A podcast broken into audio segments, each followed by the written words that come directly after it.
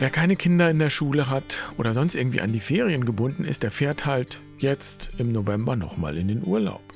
Nicht nur, weil es dann billiger ist, sondern weil der November hier ja so neblig ist und so kalt und so dunkel. Und ich finde interessant, dass diese Praxis global und historisch betrachtet der absolute Ausnahmefall ist. Die meisten Menschen in der Geschichte der Menschheit kannten überhaupt keinen Urlaub. Sowas gab es nicht. Und nicht nur, weil sie ihn gerne gehabt hätten, aber eben leider so arm oder unterentwickelt und damit praktisch steinzeitlich unterwegs waren, sondern weil sie gar keinen gebraucht haben. Behaupte ich jetzt mal. Denn sie kannten sehr wohl Zeiten der Ruhe.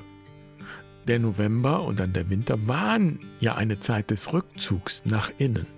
Die Ernte abgeschlossen, die Feldarbeit ruht, in den Spinnstuben erzählt man sich bei der Handarbeit Geschichten, Märchen. Und heute gibt nicht mehr die Natur den Rhythmus vor, sondern eben die industrialisierte Gesellschaft. Und Urlaub ist eine Erfindung der Industrialisierung. Genauso wie das, was wir heute landläufig unter Arbeit verstehen, ein Phänomen der Industrialisierung ist. Und die berühmte Work-Life-Balance ist Ausdruck dieser industriellen Vorstellung. Hier Arbeit, das Berufliche, da das Private, das Leben. Für die meisten Menschen in der Geschichte der Menschheit war ihr ganzes Leben Arbeit. Und die Frage ist, ob das wirklich so furchtbar gewesen ist, wie wir uns das heute oft und gerne ausmalen. Mein Gott, die haben ja nur gearbeitet. Und dann freuen wir uns, dass wir so zivilisiert und fortschrittlich sind und mal eben im November nach Malle fliegen, um die Seele baumeln zu lassen. Und spätestens wenn wir dann in den Ruhestand gehen, den sogenannten, dann stößt dieses Konzept an Grenzen, weil wir ohne Arbeit dann gar nicht mehr wissen, wer wir jetzt noch sind. Oder um es in Work-Life-Balance-Denken zu sagen, plötzlich ist da kein Work mehr und ganz viel Life und dann kommt vielleicht die Frage auf, ja, wer bin ich denn jetzt noch ohne Work? Und deshalb will ich die Work-Life-Balance heute mal etwas genauer betrachten. Einmal für die, die wie ich noch erwerbstätig sind und für die, die es vielleicht nicht mehr sind oder bald nicht mehr sind. Und ich erzähle dir, warum ich für mich nicht mehr nach Work-Life-Balance strebe, sondern, wenn überhaupt, dann nach Life-Death-Balance. Herzlich willkommen bei Barfuß und Wild. Ich bin Jan, schön, dass du dabei bist. Ich freue mich, diese Folge mit dir zu teilen.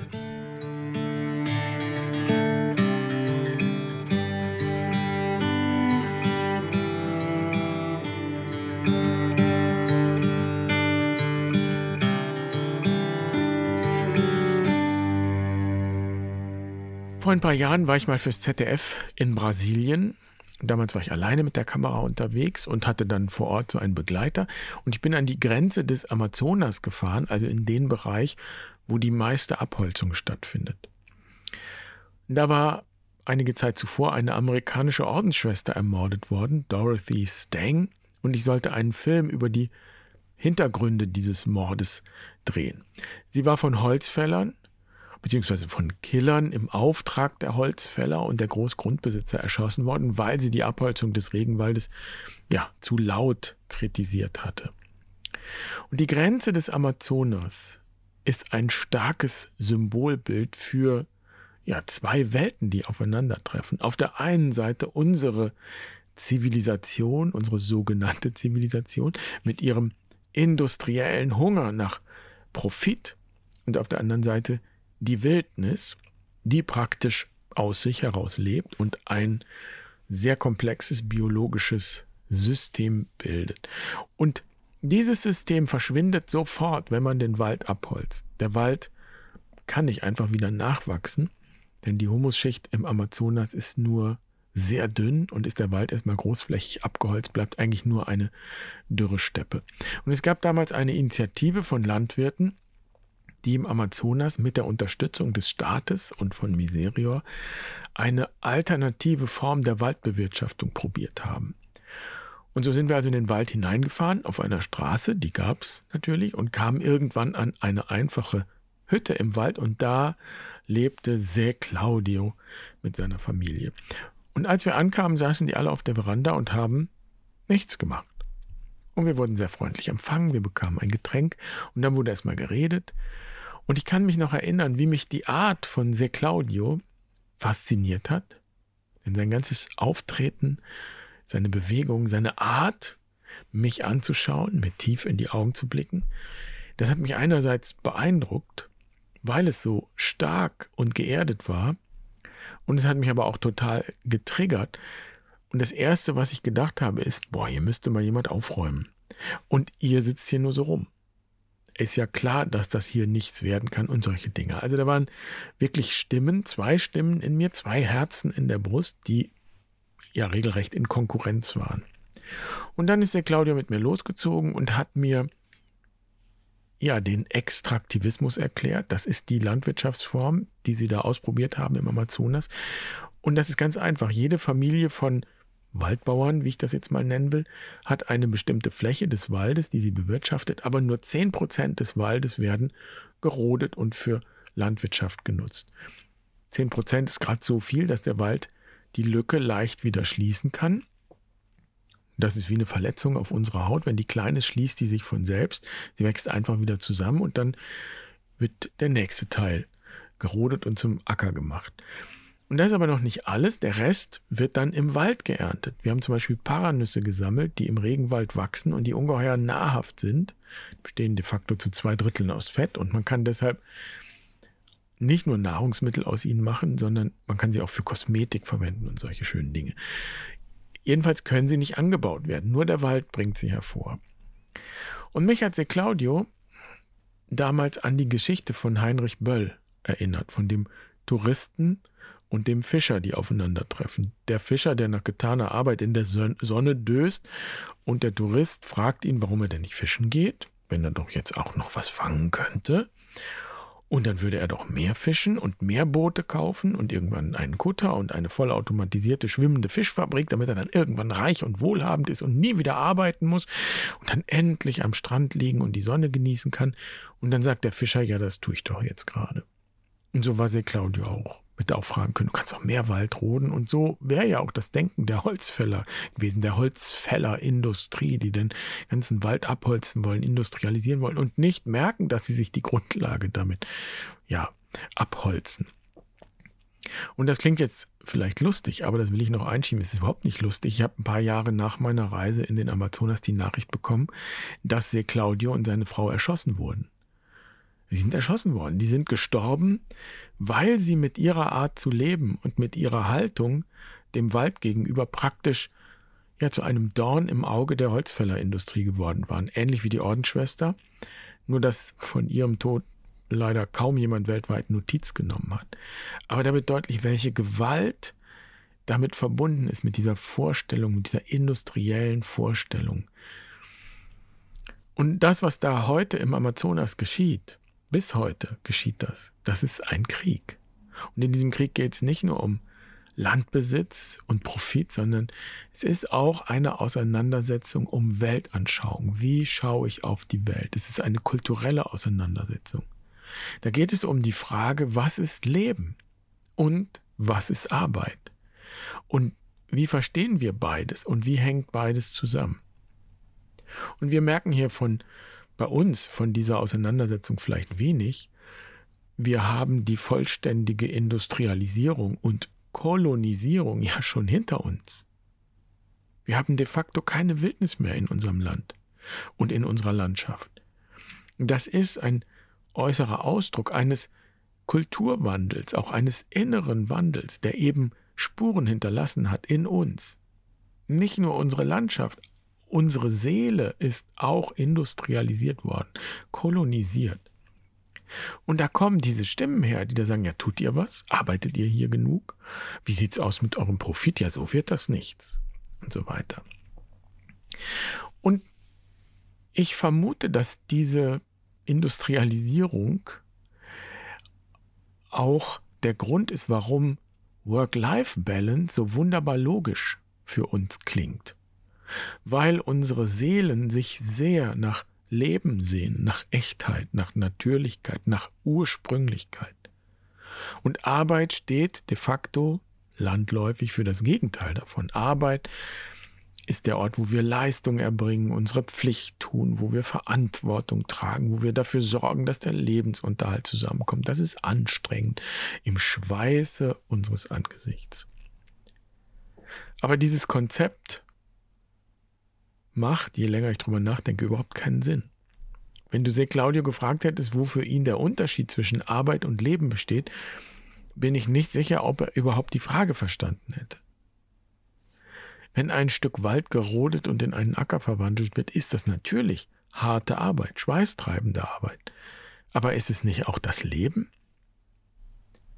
Und wenn ich hier für meine Familie koche, das tue ich nämlich, dafür bin ich zuständig, oder wenn ich die Steuererklärung mache, bin ich auch für zuständig, dann ist das nichts, wofür ich bezahlt werde, aber natürlich ist das auch Arbeit.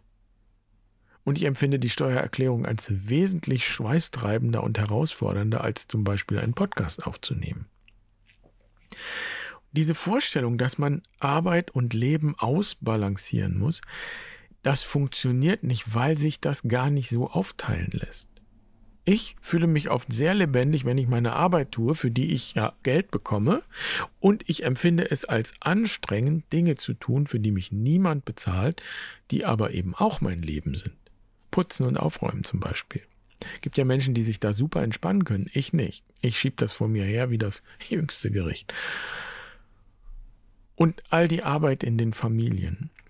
Wenn Menschen ihre Angehörigen pflegen, all das ist ja auch privat und nicht beruflich und trotzdem Arbeit und Leben. Also die Idee von der Work-Life-Balance offenbart, meiner Meinung nach eigentlich ein Verständnis von Arbeit und Leben, das eben widersprüchlich ist. Und ich bin der Meinung, dass wir Arbeit und Leben nicht getrennt betrachten sollten, sondern als eine Einheit. Es gibt ja das schöne Wort von der Lebenskunst. Leben ist Kunst. Und Kunst kommt von Können und Kunst ist Arbeit. Jeder Künstler kann das bestätigen. Es ist auch noch kein Meister vom Himmel gefallen. Und wenn wir das einmal radikal so betrachten, dann kann es eigentlich de facto auch keine Arbeitslosigkeit mehr geben. Das, was wir unter Arbeitslosigkeit verstehen, das basiert ja auf einem sehr engen Bild von Erwerbsarbeit. Aber man muss sich ja eigentlich die Frage stellen, wie kann es überhaupt Arbeitslosigkeit geben in einer Welt, in der so viel zu tun ist? Weltweit gibt es 500 Millionen Arbeitslose. Wie kann das sein? Natürlich gibt es genug zu tun, aber eben nicht das, was wir landläufig Arbeit nennen. Erwerbsarbeit, Arbeit, die bezahlt ist, gut bezahlt ist. Wenn wir Arbeit und Leben als Einheit betrachten, dann gibt es de facto keine Arbeitslosigkeit, sondern eher sowas wie Fehlbeschäftigung und vor allem eine falsche Verteilung von Ressourcen. Es ist reichlich genug für alle da, aber es gibt Menschen, deren Arbeit oder Leben keine oder eben nicht genug Anerkennung findet in unserer Gesellschaft. Und solange wir in dieser industriellen Vorstellung von Arbeit bleiben, werden wir auch diese Probleme haben. Wir werden Erzieher und Krankenschwestern schlecht bezahlen. Wir werden den Wert von Kunst nicht sehen. Kunst, die unser Leben bereichern kann, unsere Kultur bereichern kann.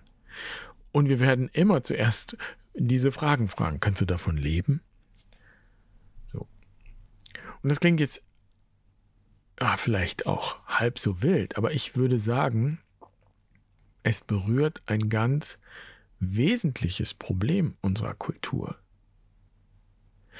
Es wird für mich daran deutlich, diese Relevanz, wenn wir erleben, dass sich alte Menschen das Leben nehmen, weil sie den anderen nicht zur Last fallen wollen oder keinen Sinn mehr in ihrer Existenz sehen, weil sie fürchten, pflegebedürftig zu werden und eben nichts Relevantes mehr beitragen zu können.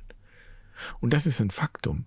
Die höchste Zahl an Selbstmorden laut Statistischem Bundesamt gibt es zum einen unter den 80 bis 85-Jährigen und in der Altersgruppe zwischen 50 und 65. Und ist es erstaunlich, mit 80 trete ich über die Schwelle zum sogenannten vierten Leben. Also das dritte Leben ist der Ruhestand Und der ist ja für die meisten heute keiner mehr, sondern eher ein Unruhestand. Und das ist ja auch das Bild unserer Senioren. Die sind alle gesund und munter und ohne Einschränkungen. Und jetzt endlich können sie das Leben genießen, das sie sich so viele Jahre hart erarbeitet haben. Das vierte Leben, das ist das dritte Leben, aber das vierte Leben ist der letzte Lebensabschnitt vor dem Tod. Und der kann natürlich davon geprägt sein, dass wir auf andere angewiesen sind. Ja, und wir verdrängen diese Wirklichkeit gerne und beschäftigen uns wenig damit in unserer Kultur. Und noch interessanter finde ich aber, dass es in der Altersgruppe zwischen 50 und 65 offensichtlich auch ein ja, Krisenpotenzial gibt. Natürlich kennen wir die Ursachen nicht im Einzelnen, aber wir wissen, dass diese Lebensphase den Übergang von der Erwerbsarbeit in den Ruhestand markiert. Und die Fragen, die damit verbunden sind, beginnen ja nicht erst mit 65, hoch plötzlich in Rente, sondern die Fragen sind ja schon vorher da. Was ist mein Beitrag? Wer bin ich noch, wenn ich nicht mehr berufstätig bin? Wie gehe ich damit um, dass ich den Zenit überschritten habe, die Lebensmitte überschritten habe, dass meine Leistungsfähigkeit abnimmt? Langzeitarbeitslose sind bei uns im Durchschnitt 55 Jahre alt. Und die Botschaft, die die Betroffenen damit von der Gesellschaft erhalten, ist, ja klar, wir brauchen dich nicht. Wir brauchen dich nicht mehr.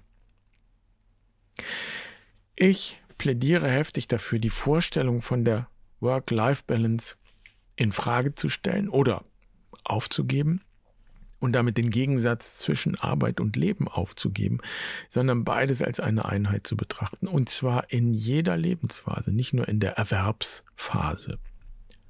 Und die Frage ist dann, was gerade jetzt mein Beitrag für das Ganze ist und sein kann.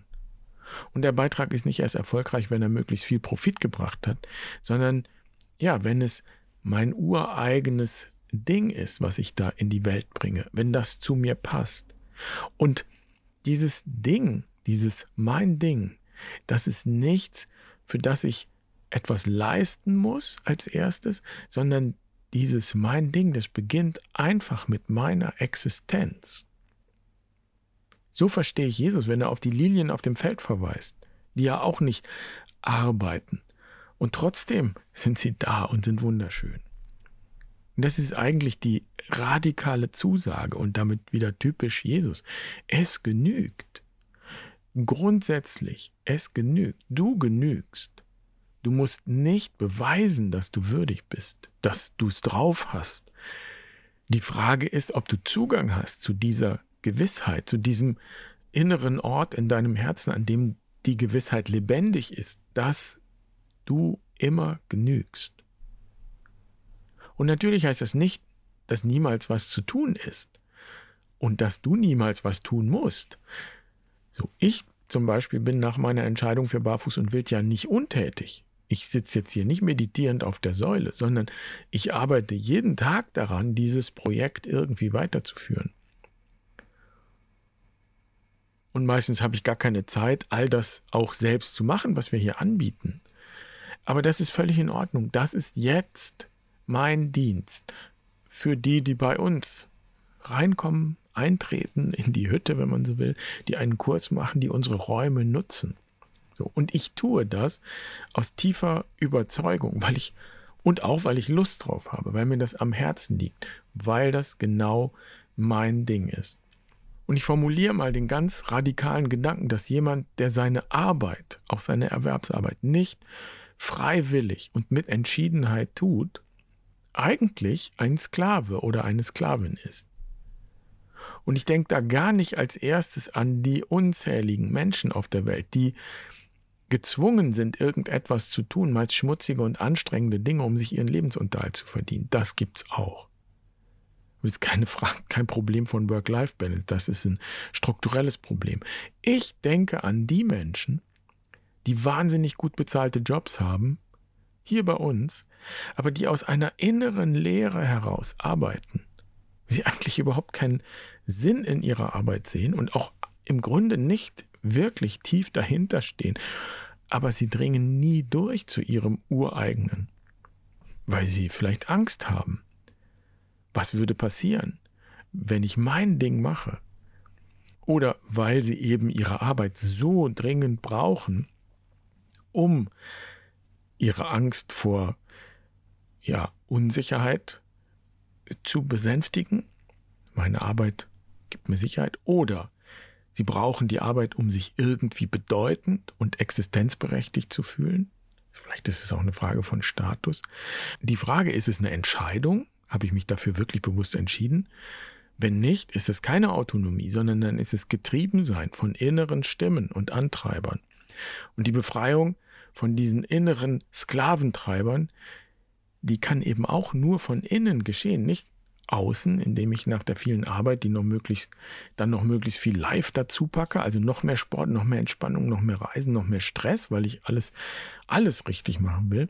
Also Schluss mit diesen Bildern. Wir müssen, ja, die Herzen entkolonisieren, entindustrialisieren, um wirklich Autonomie zu gewinnen, Freiheit zu gewinnen. Und das heißt nicht, dass da niemand mehr arbeitet. Ich sage das, weil ich weiß, dass garantiert das als Frage herumgeistert. Ja, wer schafft denn dann überhaupt noch? So als würden wir alle, wenn wir nur von der doofen Arbeit befreit würden, lethargisch in die Kissen sinken. So sind wir Menschen nicht. So sind wir doch nicht. Die Frage ist, was uns erfüllt, was unserem Leben Sinn gibt, was unser Potenzial ist und sich dafür auch zu entscheiden. Und zugleich mache ich ja selbst die Erfahrung, dass ich mich zwar frei entschieden habe für diese Arbeit mit Barfuß und Wild jetzt zum Beispiel, aber auch die Erfahrung, dass ich auf dem Level, wie ich jetzt arbeite, nicht unbegrenzt weiterarbeiten kann. Irgendwann gehen meine Kräfte zur Neige. Und deshalb gilt es sehr gut hinzuschauen und zu schauen, wie kann das Projekt wachsen, wohin überhaupt. Für mich bedeutet das gerade Menschen ins Team zu holen, die bestimmte Aufgaben übernehmen, sodass wir alle, und ich auch, dass wir alle in unserer Kraft bleiben können. Und natürlich braucht diese Arbeit, die da beigetragen wird, auch einen Ausgleich, sprich Geld, das wir einnehmen. Und natürlich wache ich manchmal auf und denke mir, mein Gott, wird das alles gut gehen? Was muss ich noch alles machen? Muss ich dies und muss ich das und muss ich jenes? Aber wenn ich einen Schritt zurücktrete, betrachte ich das nicht als Belastung, die mir von außen aufgezwängt wird. Kann ich ja auch gar nicht. Ich habe mich ja wirklich selbst dafür entschieden.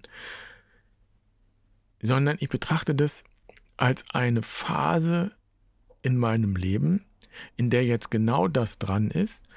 Und am Ende dieser Phase steht auch wieder meine persönliche Überflüssigkeit. Letztlich arbeiten wir immer daran, uns überflüssig zu machen. Das ist so wie wenn ich Kinder in die Welt setze, dann wachsen die und irgendwann geben wir das Heft aus der Hand und dann geben wir das Heft weiter an die nächste Generation. Und insofern braucht es neben der Fähigkeit, sich wirklich entscheiden zu können, noch ein zweites.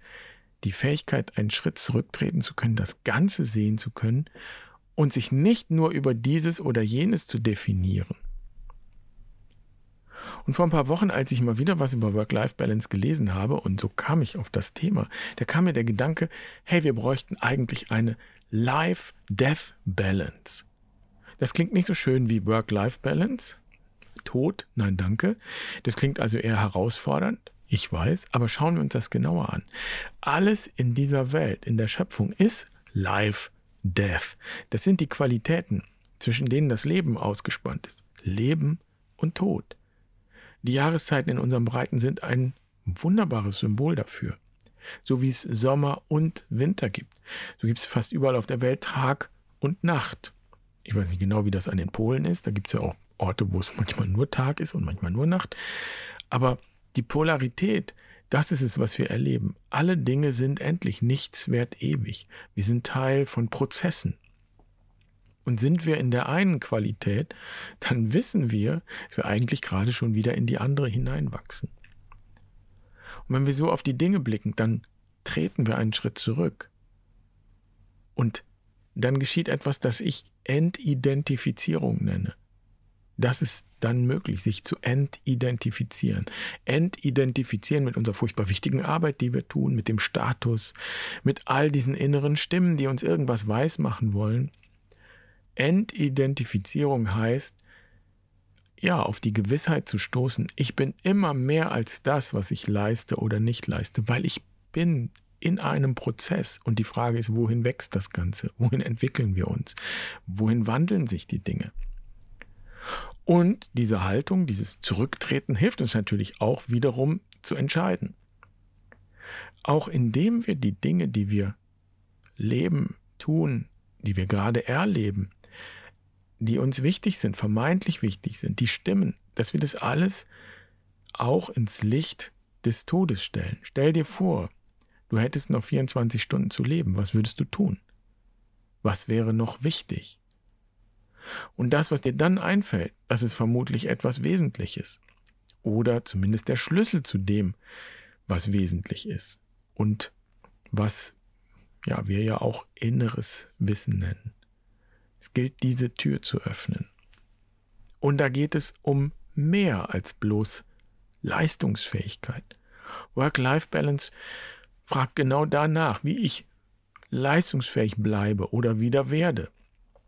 Das ist an sich erstmal nicht schlecht und sicher auch eine wichtige Frage, aber es bringt uns eben nicht weiter. Und wenn meine Arbeit mich überfordert, dann kann ein Urlaub das nicht auflösen, sondern die Frage ist, was ich tatsächlich loslassen kann und was transformiert werden will, damit ich gut leben kann, damit ich mich entwickeln kann. Leben ist eben nicht das Gegenteil von Sterben, sondern Sterben und sich wandeln ist die Voraussetzung für Leben und den Erhalt und die Weiterentwicklung und Weitergabe des Lebens. Und deshalb Life-Death-Balance legt genau dort den Finger hin, weil das genau die Frage ist. Was muss sterben, damit ich mich weiterentwickeln kann? Damit etwas Neues beginnen kann sodass wirklich Transformation in Gang kommen kann oder in Gang bleibt. Und es eben nicht bloß einen schnellen Ausgleich gibt, damit ich immer so weitermachen kann, immer so weitermachen kann. Und wenn ich an Se Claudio denke und an ja, seine Art, seine geerdete Art, wenn ich mir vorstelle, ich hätte ihn gefragt, was er denn noch tun würde, wenn er jetzt noch 24 Stunden zu leben hätte. Und dann höre ich ihn sagen, nichts. Ich bin am richtigen Platz. Alles ist gut. Ich genieße jeden Augenblick in seiner Herausforderung und in seiner Schönheit und in seiner Tiefe. Ich gebe meinen Teil und ich nehme meinen Teil und ich setze den nächsten Schritt ins Leben.